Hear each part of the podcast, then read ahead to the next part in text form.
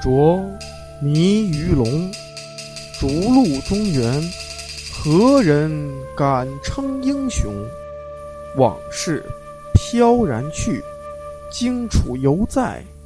空留山色笑谈中。欢迎收听由洋葱世界观出品的历史类播客节目《楚国八百年》。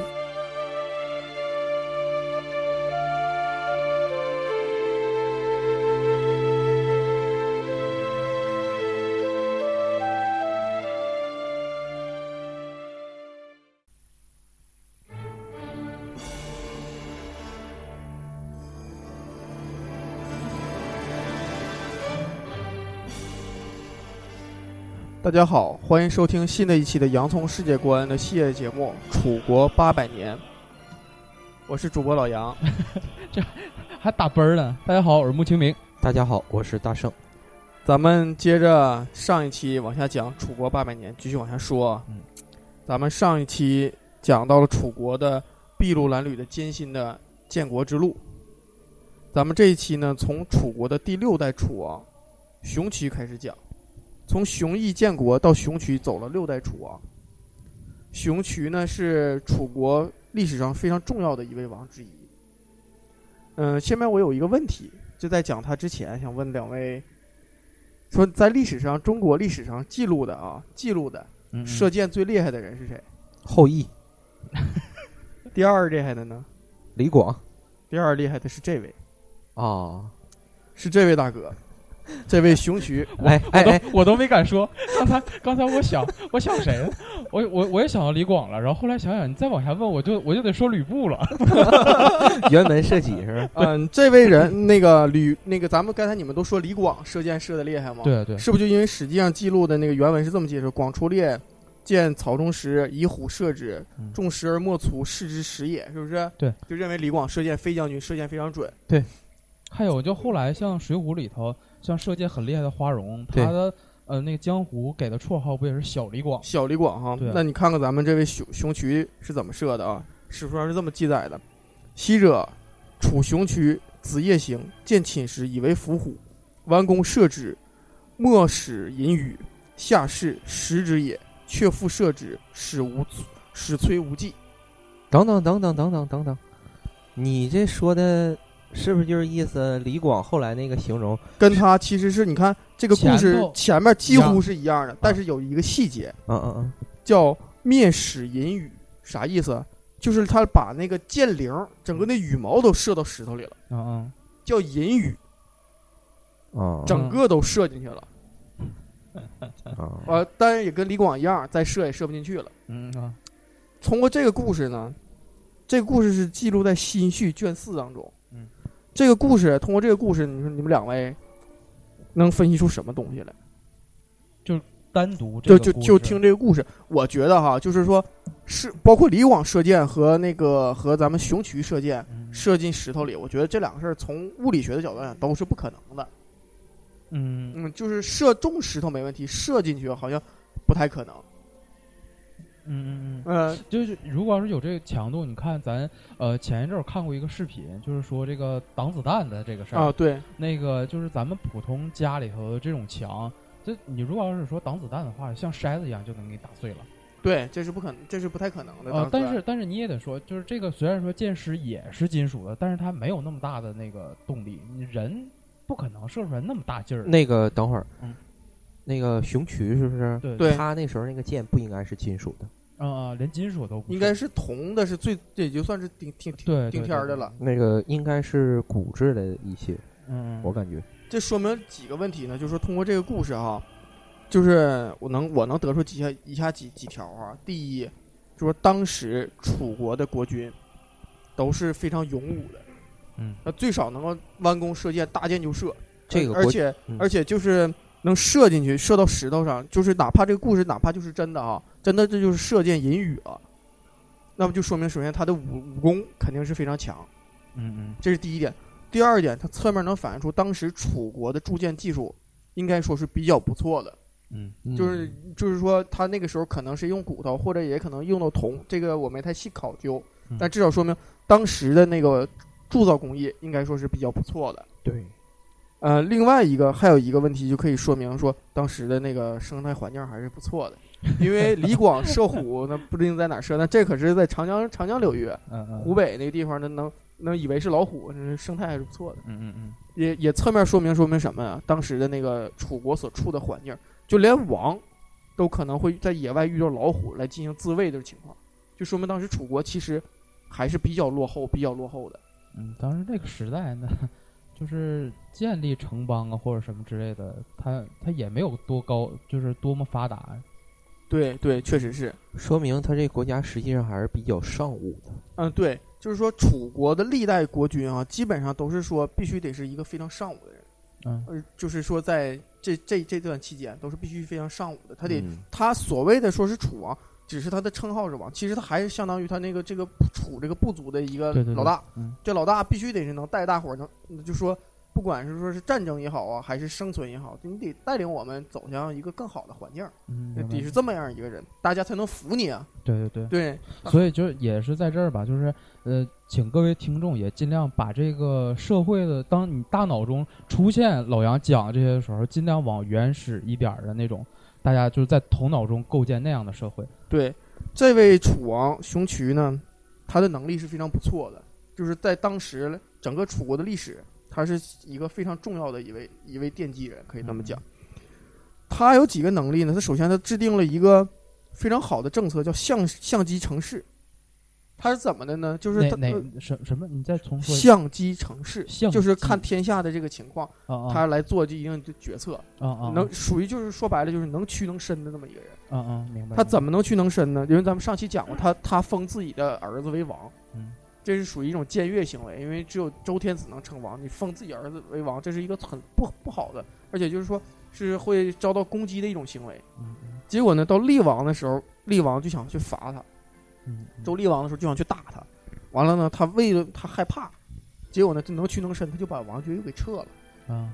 就是说说他不是说一个莽夫，嗯他是很有一个智慧智慧的一个人。嗯，另外一个，他当时制定了一个一个政策呢，就叫做近郊远牧。啊，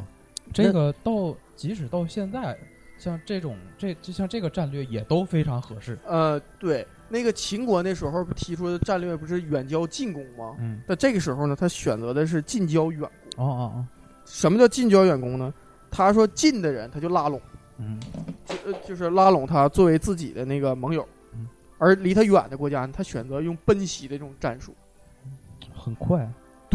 用奔袭这种战术，他这种战术的，就是说说白了就不太守套路了，啊因为啊咱们讲说那个春秋战国这个战国时期打仗那是要就说约定时间、约定地点嘛，对列好了列的好阵，咱说将兵对兵、将对将，咱们往外打。嗯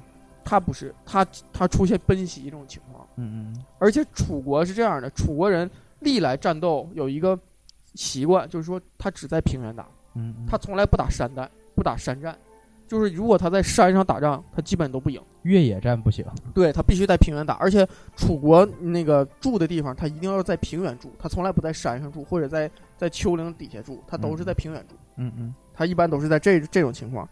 这个时候呢，他教的教的是谁呢？楚国东面有三国，邓国、邓国、鲁鲁国，还有罗国，教这三国。哪个罗？罗是那个那个萝卜的萝，嗯，但是也有人写成他是鲁国，嗯这个是多那个有很多种说写法，也有叫写成鲁国的。那个鲁国那个字儿是个生僻字儿，嗯嗯但是我咱们这儿就称叫鲁鲁罗国吧，没有问题的。嗯嗯这这三国呢被称为长山之蛇，就这三国修好像一条蛇一样，嗯叫长山之蛇。他跟这三国修好，他打谁呢？他远伐庸国，这庸国大概在什么位置？庸国嗯呢在今天湖北的竹山县。啊，湖北地区。对，还是在那一片儿，他现在还没出这个嗯楚国的，就是进那个湖北这一片的那个活动范围。明白，他那个就还是那句话，你就是即使是他们打仗，因为当时交通什么也，他也都是附近这一圈儿。对，附近这一圈儿嗯，他打庸国，而且呢，他庸国呢，他就用的就是这种突袭的战法，就可以说是搞偷袭了，就不是说正经的那种，并那个约定啊，完了咱们来打仗，嗯，就是这是属于不守规矩嗯。就是按理说就是说应该按照大家都遵守的这种战争规则，他不按在不周应该朝的时候很强调礼这个事儿，对，嗯嗯，所以说他为什么要这么干呢？因为他被大家认为他是蛮夷，嗯就是这个楚国一直被大家看不起，因为他是蛮夷嗯。他说：“你既然都认为我蛮夷，我那我当然就就耍臭不赖了。”对我就蛮夷一点儿呗，我就满意一点呗。所以他就选择这种方法，就打庸国。他伐了，他打庸国之那个之后呢，他同时还伐一个地方叫杨越。嗯嗯这杨越呢，在长江中游，因为那个地方有个水叫杨水而得名。他打他打那个杨越的时候呢，是从丹阳，就是那个当时楚国的那核心地方丹阳、嗯嗯南下，进入江汉平原的西部。嗯，就大约在今天的那个当阳啊、江陵啊、金门这一带，嗯，完再往东打，完了沿途呢，就是就因为都是平原了嘛，就没有险阻，就往下一直打，终点呢就打到鄂国。嗯嗯鄂国呢，就是不是一般的国家了。鄂啊国有一个出处，说鄂国呢在商朝的时候就有哦，这个鄂侯呢和西伯侯和当时的九侯，就是西伯侯就是那个姬昌姬昌嗯嗯，并称三公。嗯啊，就是非常非常有非常非对常对厉对害的一个很有实力，很有，实力的一个国家。九侯啊，他曾经就是这个咱们说这三公里这个九侯，曾经送给纣王，把他女儿送给纣王。嗯结果纣王呢，因为荒淫无道嘛，他女儿就不会那个那个阿谀奉承啊，完了那个也说了一些不好的话，就是不支持这些。结果纣王一生气就把女儿给杀了，完了同时呢，就把这个九侯抓过来剁成肉酱。嗯，完了呢，把这个恶国嘛，这个恶国的恶侯做成肉干儿。太惨了，结果那个恶国，那当然了，你想嘛，这三国西伯侯，西伯侯他他是主要是反商的嘛，对，那他们这仨人当然就连到一块儿了，嗯那肯定就是自然而然，因为有仇嘛，对，就联合起来一起去反商，他们可以说是反商的铁杆反商的主力，嗯嗯，那也那就是相应的也能看出来，当周朝建立了之后，那他对他们也一定是大加封赏的，对他就是最早最早的诸侯了，对对对而且他的实力，因为什么呢？他肯定是开国元勋，开国元勋，而且说是周周天子是非常非常信任他的。嗯嗯所以把他们还还回到这个地方，而且还离楚国这么近，其实也有监视的意思，嗯嗯，就是防止就要控制它。控制他，就是周围他在汉水、汉阳那边、汉水那边封了都是姬姓诸侯国，完这边呢又有又有鄂国这样的铁杆儿的铁杆儿元勋嫡系嫡系，嗯其实是很提防楚国的，就是牵制它。牵制他。而且呢，那个到后来的时候，那个鄂国吧，其实也挺倒霉。到周厉王的时候，这个鄂国不知道什么事儿得罪了周厉王，周厉王就率兵要打他，打他，打他。当时下了一个什么令呢？叫勿疑受妖，啥意思呢？就是给我把这国，无论老女老少全给我杀了，一个不留。嚯，连根儿拔，连根儿拔。呃，结果周厉王去打的时候呢，这个鄂国那当然了也是拼死反抗嘛。嗯，那肯结定果的呀，这个是这个这个计划呢，就是说想连根儿拔这事儿就没成，嗯嗯没成不要紧，但是把鄂国的那个那个王给抓走了，给给打服了。嗯嗯，结果这个楚国这个时候就就是假借着我要帮厉王，我秦始秦王啊，这个名义去打鄂国，有就个属借于口，然后就属过来于补刀，就是来就补是刀来了，就是是破鼓万人锤嘛。就就来补刀来了。说白了，对，就是补刀嘛，就是来补刀。结果呢，他就把等到周师呢俘获鄂军之后呢，楚师的趁机，完了就就是突袭鄂国的那个都城。这个鄂国不一不一般，因为他你想啊，那个时候能分到这个地方，他本身很有实力。那你就是楚国一去了，能打抢着不少东西，这是肯定的嗯。另外一个，鄂国有有铜，嗯，就是占着资源这一块儿，那个时候的铜不仅仅是战略资源，嗯那个时候的铜能当钱使。对，一直到汉朝，铜都说一说什么什么多少斤多少斤，哎，那别都是铜。那都是铜，嗯那都不是金。嗯所以楚国就一通过这件事儿，哎，一下就算捞着了一下子，嗯就算捞着了。补刀嘛，这经验、金钱就都来了，对，金验金钱就来了。这个时候，他创造了一个，就是因为他通过这些战争啊，他创造了一个非常非常优越的环境。咱说湖北是一个非常好的地方，在东西南北之间，嗯什么意思呢？说咱们东西分为第一阶梯、第二阶梯、第三阶梯。第一阶梯对青藏高原，第二阶梯呢就是四川盆地、黄土高原，完了北至内蒙古为第二阶梯，第三阶梯呢就是华中，就是第三阶梯嘛。嗯楚国正好在第一阶、第二阶梯和第三阶梯的中间，嗯这是楚国一个一个非常优越的地理位置。那南北也是，南北秦岭、大巴山、桐柏山和大别山，这是它的北边儿。它的南边呢，就是江汉平原和江南的低山的丘陵。嗯，它这个地理优位位置就非常非常优越了，而且那个咱说江南长江就自古就是那个饭那个鱼米之乡，那个时候的气候特别有意思，在西周的时候，楚那个荆楚一带那个那个楚国的那个位置，气温是要比现在要冷的，嗯而赶上它就是因为这个时候就赶上东周快到东周了嘛，嗯这个时候的气温呢就比现在要热，啊是一个小温期。那个就因为这个，那地方就盛产了，就是因为它农作物就会多啊，生产麻，然后有很多鹿，在史那个在历史上史书上记载，那地方有很多的鹿，嗯鹿也非常多，而且还有丰富的铜啊、金呐、银呐、和盐，盐是很重要的，对对对对，人们是不能没有盐的，那地方还有盐，尤其是铜啊，铜的那个产生，就是因为咱都说了，它不单能当钱使，还能做兵器，而且楚国咱通过咱第一个故事也知道，楚国的那个制造能力好像也很强，嗯，所以以说它就能生产更多的武器，而且因为它有水路，它那地方水路特别多，它运输又特别方便，所以它就它因为运输又方便了，它所有东西都能带动着跟着往前走。嗯这是有很大的优势的，因为那个时候运输是一个很困难、很困难的一个事儿嗯。如果它有水水之力，它运输就非常非常的方便了。嗯嗯，就是用你是话说，现在楚国在这个状态下，现在是天时地利都具备了，但是人不和，对，它为什么人不和呢？它那个地方比较复杂嗯，因为楚国为什么被称为蛮夷？它本身大家都知道它是从中原来的，咱们都说它从河南过来的嘛，嗯它是从中原来的。但是它待的那个地方，可不是他自己一个人，那对地方有当地的少数民族。而而且就像你刚才说的，这么看他们那个，咱现在呃不能说城市，就说它作为一个部落吧，很大嗯大啊部落应该这么说。啊，它部落周围，就像你刚才说的，它周围我一听这周围有很多很多，就是这种零零星星的这种，对，零零星星的东西，比如说最著名的就是三苗。嗯嗯这三苗不是说是指三股苗人，名儿就叫三苗。嗯这三苗呢是炎帝的后人，嗯就是苗族其实是炎帝的后人，嗯嗯嗯，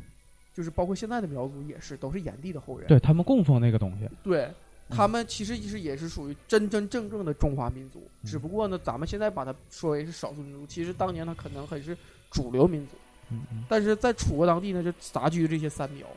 楚国呢，因为在这儿几百年了嘛，就跟他们在一起，都互相的通婚呐、杂交啊，产生了很多文化的变化，比如说语言，嗯比如说他们的生活方式，就是他们从中原带回来的一些，比如说做粥的一些东西啊，做饭的一些东西，包括一些器物。嗯，因为到了这地方，因为这地方比较潮湿嘛，它的那个形制都有变化了。嗯，形制都产生变化，因为要适适应当时的那种生活环境和生自产然环环境、境自然环境嗯。而且呢，因为它和这些少数民族进行杂交之后，这些中原民族就更靠不起它，就认为你是真真正正的蛮夷了。嗯但是呢，认为它是蛮夷，也有一个好处，它的文化是一个非常杂的一个文化，嗯，它可它以，因为它接触的这些地方有少数民族，有中原文化，有的它有它本身自己继承了少数那个中原文化，进行融合之后，它就形成了一种新的灿烂的文化。文化是越交融、越交汇、越灿烂。嗯像美国，就是这种生命力就越强，这对种文化生命越感觉它的文化积淀很薄弱，但是它的生命力就越强。这在楚国上有很好的体现。嗯它既继承了中原的这些文化，又吸收了各方面的文化，形成了自己独有的文化。甚至到了春秋战国时期，楚文化是一个，就是尤其是到了战国，楚文化甚至就形成了一种主流，嗯嗯就是在世界在各国可能就是当时各国可能都甚至学习楚、仿楚，嗯就能达到这种程度，嗯都是在这个时候奠基的。但是呢，咱们这位熊渠啊，其实在位的时间呢也并不是很长。嗯，多多久大概？嗯，熊渠大约在位，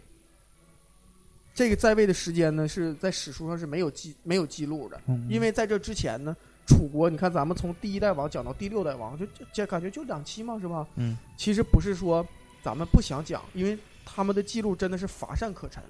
非常因为少因为当时的那个从从真正的那个史料来说，非常非常少。嗯另外一个真正的能够从有史可考，比如说孔子写《春秋》，纪年开始从公元前七百二十二年开始记，这个时候大约是什么呢？就是熊渠所在的时间呢，大约就是在公元前八百七十七年以前，啊，那好久，差了将近百年。嗯所以说差了百年，所以这之前的东西很多都是都是说在通过史记也好，包括其他一些史史书啊记录都是很零星散散的。这而且记录载体也不方便。也不方便，当时也嗯都是可能保存也不好，对这对，这些都是非常不方便的嗯。从熊渠之后的儿熊渠的儿子，一直到到真正就是说能到了有春秋纪史开始的，是从那个楚国的熊夷开始，是真正就是从楚国熊夷开始，是真正有大量的历史记录的。嗯这之前呢，这几代王就从熊渠呢，那个从熊渠一直到到那个这这之间，好多事儿就是也说不太清楚，也说不太清楚。这段时间大约是多少年呢？大约一百多年。嗯，我觉得也有可能是这个王重不重视这个事儿的问题吧。这一百多年走了多少王呢？你知道吗？就是这一百多年，楚国换了十位王，正常哦。对，当时人的就是这说个年龄，这十位王中，这十十位王中有九位是寿终正寝，正常自然死亡嗯，有一位是被杀的。啊，被杀对，被杀的是那个被死那个叔叔杀掉的，被自己叔叔杀掉的，被自己叔叔杀掉。对，被自己叔叔杀掉的，内部政变了呗。就是哦，对，被自己叔叔就是熊到熊岩，熊有一代王熊岩杀掉了他自他自己的侄子，那个那个就他自己当王了。这这除了他以外，其他都是寿终正寝。这么平均算下来，每位楚王在位时间都不超过十年，嗯就可想而知，就是说贵为楚国之王，他的寿命也没有增加。嗯就可以说当时人的那个所处在的自然环境是多么恶劣的嗯，而楚国就是一直在这么延续了一百年，高现在咱们这也是干两届也成。那就等于干两届，就是其实挺不容易的，就是这一路走来是非常非常不容易的。从西那个从熊夷开始有记录，熊夷在历史上的记录呢叫入敖，嗯，这个敖入敖就是那个草字头加个右的那个入，嗯嗯敖呢是那个东海龙王敖丙的那个敖，嗯嗯呃这个敖，这个敖是什么意思呢？敖是军事统帅，就类似于三军总司令的，就是就国就是上那个那个军委书记军委书记这这个职位。嗯，这个若呢是他们的封地，所以他这升为若敖。哦，史书上往往不写他名儿，往往写这个这个字儿若敖。嗯，他的儿子呢，那个嗯就叫做萧敖，嗯，他的儿子叫萧敖。萧敖那他就是说明他儿子挺厉害呗。就是说，这个时候就是完全就是说属于一种氏族的军事化的那种，他那个武装部落了，他就是那谁长谁拳头粗谁腿硬，谁谁当谁谁有兵，嗯谁谁就能够当王，嗯可以就这么讲。他儿子呢就叫萧敖，萧敖的儿子呢就是坟茂了，这嗯就是所谓的楚厉王。嗯楚厉王这个坟茂也是也是敖的意思，这个分呢通申，茂呢通敖，在在在字里是通互相通的意思。嗯，所以他也是敖，就说白了也是军事的统帅，他也是敖。嗯这个楚厉王呢就比较出名了，你想这厉王就不是好词就儿，不是好词儿了，是不是？对，这哥们儿呢，那个干了一件非常非常不好的事儿，咱们呢一会儿再说。嗯，这段期间就是说，从若敖到分茂这期间呢，就正好赶上东西周交替了。东西周交替的时间呢是，西周呢是公元前一零四六年建立国，一直到公元前七七一年，周幽王呢被犬戎和申侯带来的部队呢所杀，对，共立了十一代王，十一代十二王，大约是二百七十五年。嗯，前公元前七百七十年的时候，周幽那个周王迁都洛阳，周平王迁都洛邑，就是现在的洛阳。嗯嗯嗯，东周就开始了。这期间呢，正好就是在这个交替的过程中，就是这楚国的若敖到坟茂这这这段期间，这个时候可以说是一个给楚国建立一个新的秩序，嗯成为成蛮霸之路的一个非常关键的时期。因为什么啊？天下有变，啊，对，社会动荡，对，必出英雄。必出英雄。嗯所以这是个天下有变的这个期间。这几个人呢，就也因为这几个人都是平稳度过的。之后呢，楚国呢就开始，因为他在这个这段期间奠定了一个非常优越的环境，嗯楚国才有基础，才能往上继续往上走，嗯成为一个真正的在战国时期一展拳脚的一个强大的国家。嗯，这个时候他们算是正式登上来了，闪亮登场的这么一个时期。对对对，就是就是说，真正开始说有有实力跟中原抗衡了，或者说有实力让中原不可小视了。嗯这是这段期间，但是这个坟茂呢，干了一件事儿，这件事儿就是在历史上非常非常出名儿了。嗯，就想问一下，你说中国历史上第一邪物是什么？第一邪物，邪物，我还真想不太起来你。有没有想过是和氏璧呀、没有这个，我从来没想过。和氏璧就是在这个时候被发现的。嗯嗯，中，我为什么说和氏璧是中国这个历史上第一玉一直是很好的这么一个那什么，你听我讲啊，嗯嗯这个这个币从诞生开始就一直伴随着鲜血和和杀戮，就因为它好吗？不是，它是不祥之物，它是不祥之物嗯，它是非常非常不好的一个东西。这个发现这个人呢叫叫卞和嘛，都知道他是楚国人，在荆山上发现了这块玉，嗯嗯他就献给了这个坟茂。嗯坟茂呢，当时找了一个玉工，一看说的，哎呀，你这个这不知道是美玉嗯。坟茂想都没想，砍掉他一只脚。嗯，想都没想就砍掉了一只脚。他呢，他呢就是，别为和说，那为什么呀？就是因为他觉得他骗他了，啊，他觉得这个东西、嗯，那个你骗我，嗯嗯没没有拿那一么块好石头骗我说是玉，啊嗯你，想得到我奖赏。完了，卞和就特别冤枉嘛，嗯因为坟茂在位也没几年儿，咱们都说这平均不到七年就干两届 呗，干两届之后呢，他他就去世了。去世之后接任的呢，就是楚国历史上非常著名的人，就是楚国最有作为的一个君王之一，就是楚武王。嗯嗯武王是吗？对，武王呢，因为他忙于打仗，结果卞和呢这时候又来了，就说呢，你真来看看吧，真是块好玉啊。完了呢，又找人看，结果看这个人呢，我分析可能还是之前的那个玉工啊。玉工说不用看了，还是假，上回我都鉴定完了。完了，那个武王就说：“那再不是砍，不再是砍，再这砍一个不吧。是这个事儿，你也得这么说。他如果要是不这么说，上就像你说，他他上回鉴定是是假的，这回再说是真的，那那”那那对那那该他也不能混了。那，那他也不能混了。武王说：“那你这小子又来骗我呢，把腿儿砍了，又砍一条腿儿。那这回那卞和就不能自理了吗？就不能自理了。结果从拐就改成轮椅，呃对改成从架拐就改成轮椅了。再往后呢，就到了楚那文王的时候，嗯嗯，这时候这卞和又来了，就 拿他寿命可挺长啊，他可挺能活。楚武王可是在位五十年呢，啊！他可挺能活呀。我天，但我分析，可能他捡到这块发现这块玉的时候，那年龄并不大。嗯嗯，所以大伙儿才觉得他信口雌黄，可信度不高。如果要是当时是一个老老老人工匠老工匠，嗯可能一说大家也就也就信了，也不一定。但也不一定啊。但是说这个事儿呢，嗯、他就一直活到了文王，嗯文王就那时候他都哭出血呀、就是抱着这块美食说：“哎呀，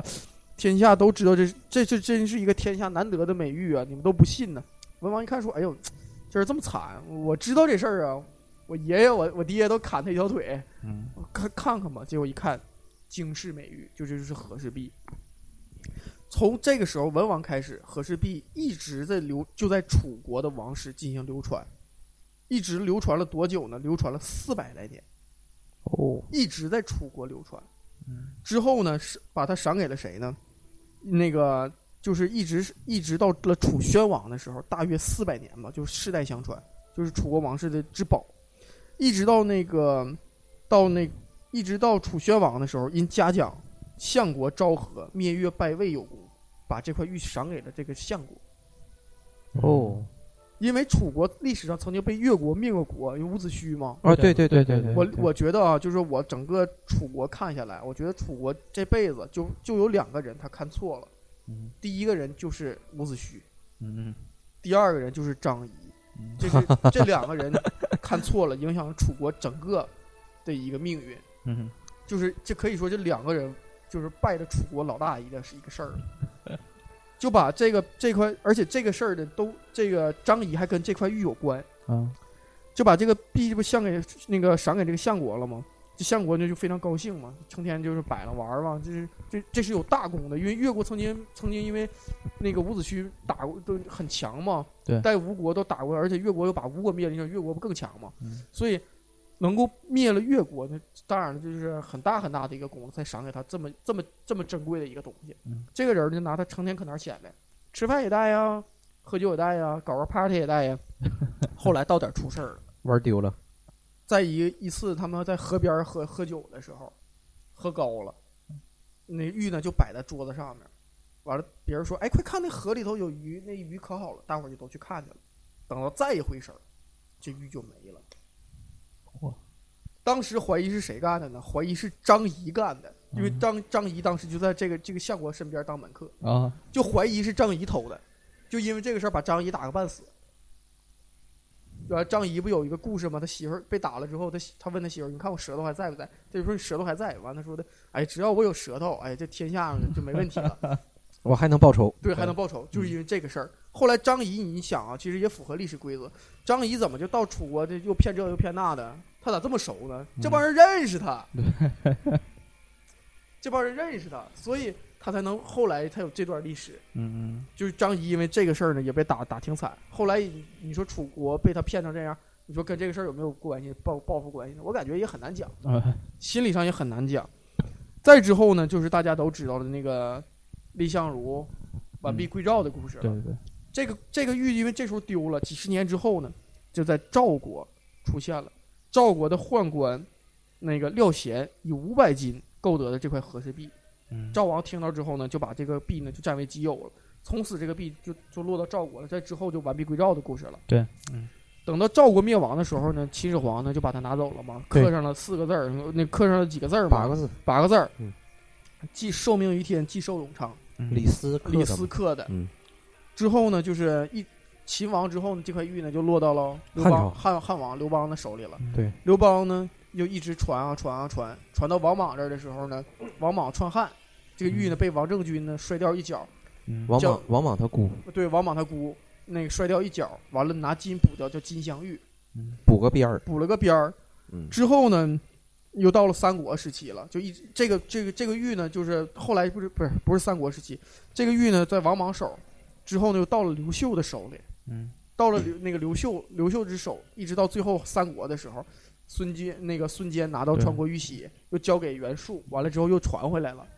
传又又到了汉室手里，到了晋朝的时候呢，就一直在司马氏手里把着的。嗯到司马氏把着的时候呢，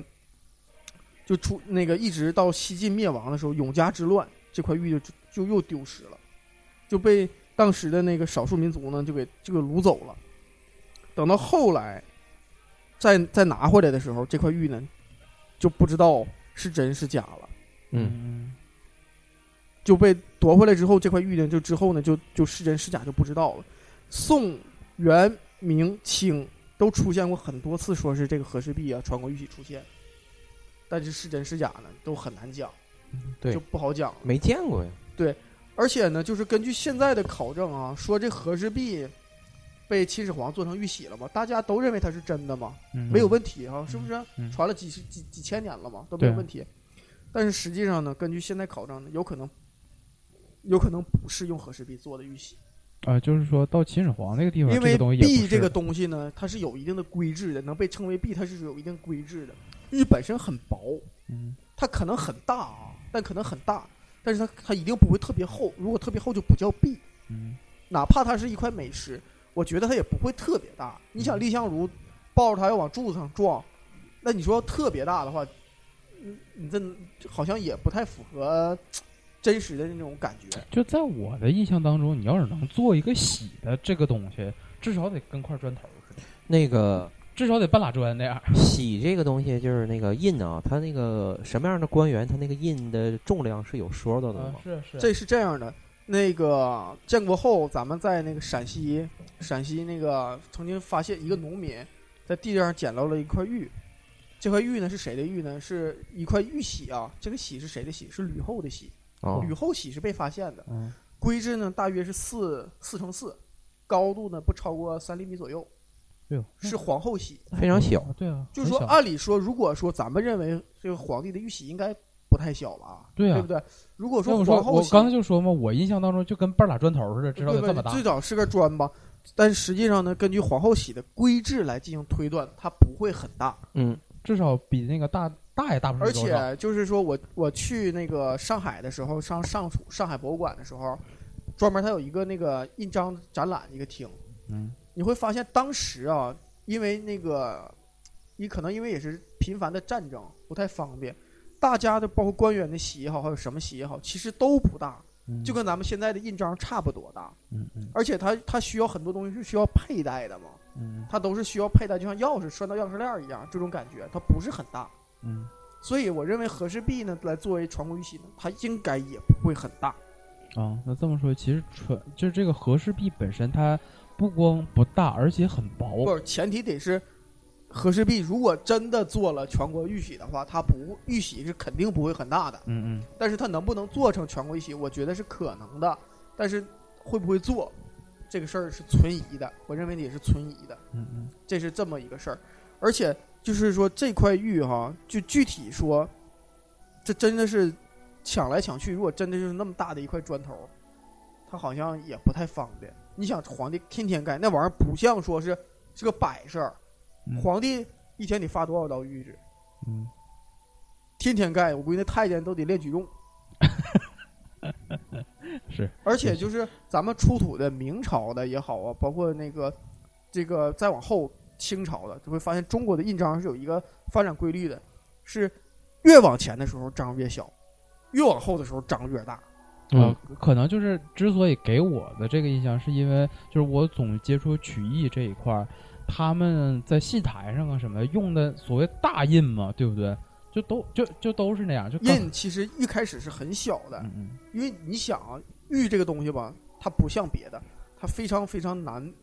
难进行雕刻，它很硬很硬的，它不像说现在有的什么寿山石啊，就专门做印材的东西，玉是很硬的。就是我刚才不讲吕后的那块印吗？嗯其实吕后这块印当时也有个故事，这农民拿这块印之后，他他儿子捡捡着的嘛，完给他给他爸了。他拿这块印去出差的时候，他想找个地方把这印磨了，嗯，磨了之磨平之后刻上自己的名儿，结果呢太硬磨不动。啊，他就去，他这人就留了个心眼儿，就找了一个鉴定的人一看，那人就问他说：“你这玉哪儿来的？捡的？”嗯，就说：“那你家住哪儿？”他就说：“西安那个陕西那头儿。”他说：“你家住的那位置一公里以外就是吕后和刘邦的墓。”哦，所以就这么断定这块这块印是吕是吕后的印。嗯所以说，如果当时没有这个的话呢，可能这个玉这个玉要拿到现在也不好讲。所以嗯说，它更能说明说这个玉这个东西，它在这种这种质地啊，就不太容易就是随意去更改它。嗯嗯中国人一直都很信信那个印，嗯不信签名，对，锁儿，呃，都相信章， 是不是？所以也就侧面就讲说，中国人呢相信权威。嗯，对。到现在也是，哎，你一说这个事儿，我还想起来了。那个我是掌管我们单位的那个就是公章的，嗯呃，这个东西也是一个挺邪的这种说法吧，就是，呃，我们那边儿就是有那种农村的分局，嗯，他们家有有小孩儿不大点儿，然后说的好像有一天晚上出去的时候不知道冲着什么了，这个孩子回来就天天做噩梦，天天做噩梦。然后后来有人给出个招儿，说的你找一个随便找哪个机关，你让他们把那个就是公章在那个小孩儿的脑门儿上摁一下，啊，然后这就抱到我这儿来了，然后给摁了一下。我我当时也对这事儿存疑啊，但是但是人家说这孩子回去就真好， 没法说，没法讲这些东 西你。别说了，我天天摁都摁几百个章儿，我、 上百个章儿我也害怕。 我那儿自己也有一个俺们单位的公章，啊，是，我自己还有印呢。嗯嗯所以说吧，这个我为什么要讲说楚国好多事儿啊，就是能能影响到后来。说这块玉石其实原本就属于楚国的，嗯而且就是说中国人这么迷信这块传国玉玺，嗯嗯就是也侧面说明中国从那个时候就特别迷信权威。嗯嗯嗯。那这个时候，我又我又有另一个想法，就像刚才你和大圣说，都觉得所谓的这个和氏璧，就是是一个你也刚才也说邪物，不好的东西。但是，呃，他为什么会这么说？是因为就是在每一个拿拿到它就是这个和氏璧了之后，可能他们的国家都不好，或者是发生战乱了什么的，那会不会是因为他所代表的就是这种权威？就一像你刚才讲，他本身这个和氏璧，它代表一种权威，他们争夺的是这块和氏璧所代表的权威，而非这个物件。追逐的吧，追逐的都是权利，对，而而不是追逐这块玉的价值。我的意思就是这个，谁有这块玉呢，就谁认为自己是既受于天命的。嗯嗯他，追逐的不是说这块玉能值多少钱，你咱们刚才都说了嘛，五百斤就把它买走了。嗯那个赵国的宦官五百斤就把它买走了，那你说它的真正的价值能有多少呢？现在说能不能可能出现比比它还美的玉呢？都不好讲，因为之后还有还有上千年的历史嘛。嗯，谁真正的和氏璧，真正就是说真见真就就哪怕说他真就做成了皇帝的玉玺，那有又有多少人能真正见过它？嗯嗯，他们实际上要的是一种认可。对对对，所以我的意思就是说，像你刚才说，就是这个历史上的第一邪物这个东西，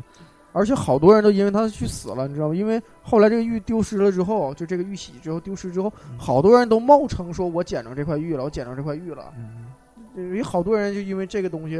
而而死，嗯，因为可能真真假假的，谁也说不准，对对对对对，嗯。就就都都那这么就是由此说来，就是你所说的这个，咱可以得出来一个这样的结论，我看你俩同不同意？就是你如果要是说真正说的历史上真正邪物，那就是权力以及围绕在权力的权力当中的这个人的这种欲望，这个才是真正的邪物。，对，这个才是真正的邪物。嗯而楚国呢，因为拿着这个东西，但我觉得哈、啊有一点挺好的，就是楚王拿这东西，其实我觉得并不是特别为重。没当，因为刚才你也讲了，楚国你看可以看出来，他们很尚武。他们对这种就是精神化的这种象征，好像没有那么太大的重视。他们就觉得它是一个非常非常价值连城的一个宝物，它可以啊甚至可赐给别人赐给赐给赐给自己的那个对相对国，对对能达到这种程度。我觉得如果这楚国人就当时就觉得它是一个就类似传国玺那种至高无上权力的东西的话，但他他不肯定可能就不可给能人对不可能给人。所以说，也就是说，这个玺所谓的邪物，其实就是权力的一种邪物。对对对，而且也说明什么呢？楚国其实还是非常非常开明的。嗯，我觉得这是从这一点上看出楚国的这个文化是非常开明的，它既能包容别人，而且呢也能不吝啬于这些赏赐，嗯嗯嗯，这点是非常我觉得是值得。他的强盛是有有原因的，就是呃很适合当时那个时代，而且还开明，对，而且还开明。既有先进的这种理念在这儿，然后本身还有实力，那他强大是自然而然。而且说楚宣王的时候，那个楚宣王其实也并不是一个多么英明的楚国君国国君，嗯但是他能做出这种事儿，就可以见得说楚国就是说他从骨子里就带着这种感觉，嗯嗯，就是一种这种真真正正的，就是说强者风范吧。嗯我是我是这么理解。嗯那么咱们说进入了咱们之前这段历史，就一直是从西周这段时间楚国的历史，嗯可以说是，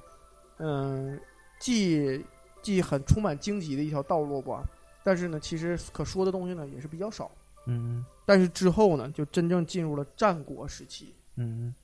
春秋战国时期。整个春秋可以说啊，咱说春秋五霸有两种好有两种版本，是不是？对。但是不管几种版本啊，你会发现齐桓晋文是必须存在的，对对齐桓晋文是必须存在。那齐桓晋文真正跟齐桓晋文产生威胁的是谁呀、就是楚国。嗯嗯一直在打的都是楚国，一直都是这两个大国和楚国在进行互相的进行争霸。嗯其实楚国呢都失败了，嗯可以说是真正意义上都失败了。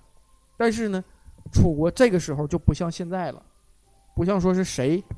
都可以随便捏吧捏吧我这种感觉了。嗯这个时候已经真正是走上了真正的历史的舞台了。嗯，就是说逐鹿中原就从这时候开始了。